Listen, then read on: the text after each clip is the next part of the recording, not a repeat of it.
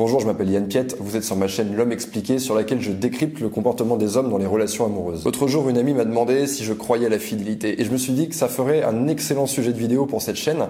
Alors c'est une question difficile et difficile bah, parce qu'il n'y a, pas, a pas de réponse oui-non à cette question. Il n'y a pas de gêne de la fidélité. L'être humain, que ce soit des hommes ou que ce soit des femmes, eh bien il peut être fidèle et infidèle. Et bien souvent, hein, la plupart des gens, hommes et femmes encore une fois, et probablement vous qui regardez cette vidéo, bah, au cours de votre vie, vous allez être fidèle avec des partenaires et vous allez peut-être être infidèle avec un ou plusieurs partenaires. Ça fait maintenant des années que je travaille avec les hommes et avec les femmes sur leur vie amoureuse. J'ai pu interroger beaucoup de personnes, j'ai entendu des quantités d'histoires, donc je commence à avoir pas mal de recul sur la question de l'infidélité ou de la fidélité. Et ce que je vous propose de faire dans cette vidéo, c'est de vous donner les principales causes de l'infidélité masculine. Commençons par la cause la plus importante de l'infidélité, c'est la plus évidente, c'est le faible niveau d'intérêt. Alors je parle de niveau d'intérêt parce que euh, les sentiments humains, c'est quelque chose de nuancé. C'est pas oui, non, c'est pas binaire, c'est pas je suis amoureux, je suis pas amoureux. Il y a toute une palette. Donc on, on peut exprimer ça de manière graduelle, c'est pour ça que je parle de niveau d'intérêt. Imaginez une échelle qui irait de 0 à 100 entre 0 et 50, la personne n'est pas intéressée. Et entre 50 et 100, la personne est intéressée. Et on va dire qu'entre 90 et 100, la personne est amoureuse. Et ce que je vous dis là, c'est valable pour les hommes et pour les femmes. Quand on est dans la zone 90-100, quand on est amoureux, l'infidélité est très très rare. Maintenant, plus le niveau d'intérêt va descendre, plus la relation va se dégrader, bah, plus la probabilité de l'infidélité devient grande. Et une chose qui va arriver dans de très nombreux cas, c'est que au fil des mois, au fil des années, donc le niveau d'intérêt euh, de votre partenaire dans la relation s'est dégradé sans que personne n'y fasse rien. Hein, on, on, presque on ne le voit pas venir. Donc la relation se dégrade, son niveau d'intérêt arrive vers les 50. Là, on est dans une zone qui est dangereuse. Son niveau d'intérêt pourrait même passer sous les 50. Ça veut dire que là, il est plus intéressé, c'est même pas qu'il est plus amoureux, c'est qu'il est plus intéressé par cette relation.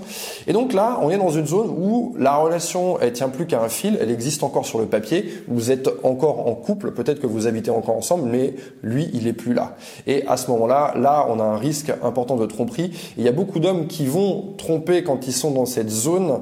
Pour eux, la relation, elle est finie, dans leur tête, elle est finie, ils sont, sont plus du tout intéressés par leur partenaire.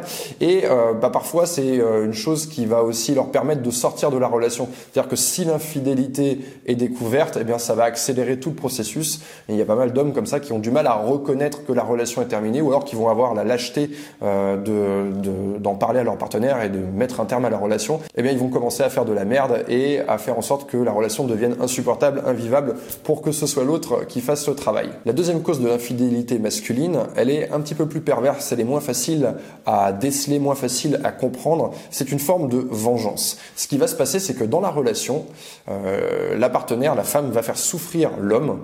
Imaginons par exemple qu'elle lui manque de respect d'une certaine manière, je sais rien, peut-être qu'elle se moque de lui, peu importe à la limite. Il va y avoir une forme de souffrance. L'homme va ressentir cette souffrance, il va avaler, hein, il va se dire qu'il va, il va ravaler sa salive, il va rien dire, il va encaisser.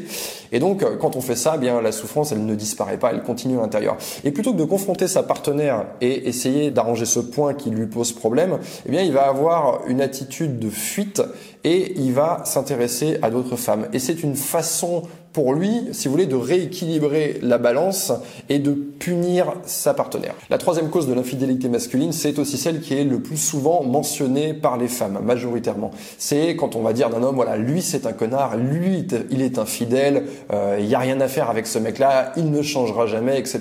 Et donc, ce dont il est question ici, c'est le système de valeurs de l'homme. C'est-à-dire que dans son système de valeurs à lui, alors déjà, il y a une forme d'égoïsme, c'est-à-dire que son sa satisfaction et euh, le fait d'obéir à une injonction biologique qui lui dit euh, de euh, voilà de coucher avec un plus grand nombre de femmes possible.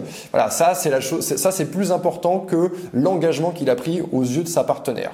Hein, un peu comme s'il avait pris un engagement en croisant, ses, en croisant ses doigts dans son dos en disant oui, on est en couple, je te serai fidèle, mais que lui, dans son système de valeurs à lui, eh bien, son plaisir est plus important, euh, coucher avec d'autres femmes est plus important, et c'est un garçon finalement qui, même si il l'a verbalisé, n'a jamais eu l'intention d'être monogame.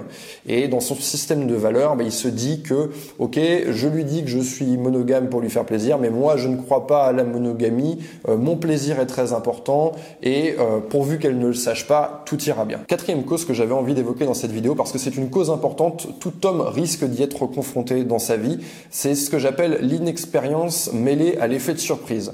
Alors l'inexpérience, pourquoi? Bah Parce que quand on est un jeune homme, qu'on est en couple pour la première fois, euh, quand on a 20, 21, 22 ans, eh bien on n'a pas encore nécessairement pensé euh, la notion de fidélité et d'infidélité. On n'a pas encore été confronté au problème, on n'a pas imaginé ce que ça impliquait s'engager, on n'a pas pensé à ce que sa partenaire pourrait ressentir.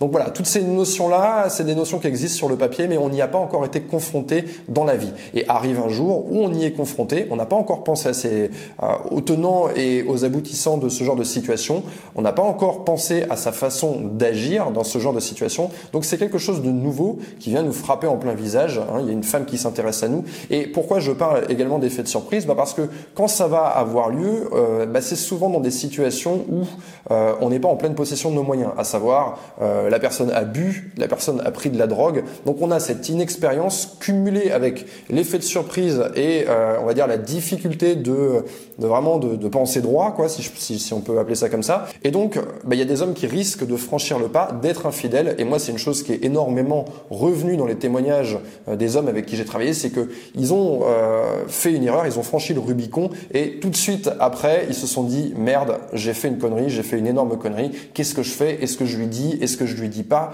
Comment je vais me faire pardonner? Donc là, ils, ont un, retour, un retour à la réalité brutale où ils réalisent qu'ils ont agi trop vite et sans réfléchir. L'idée avec cette vidéo, c'est pas de donner des réponses, mais déjà de faire le tour du problème pour vous amener à penser la question de l'infidélité. Alors, les quatre causes principales, à mes yeux, je vais vous les redonner. Donc, il y a le faible niveau d'intérêt, la volonté de vengeance, le système de valeurs et l'inexpérience mêlée à l'effet de surprise.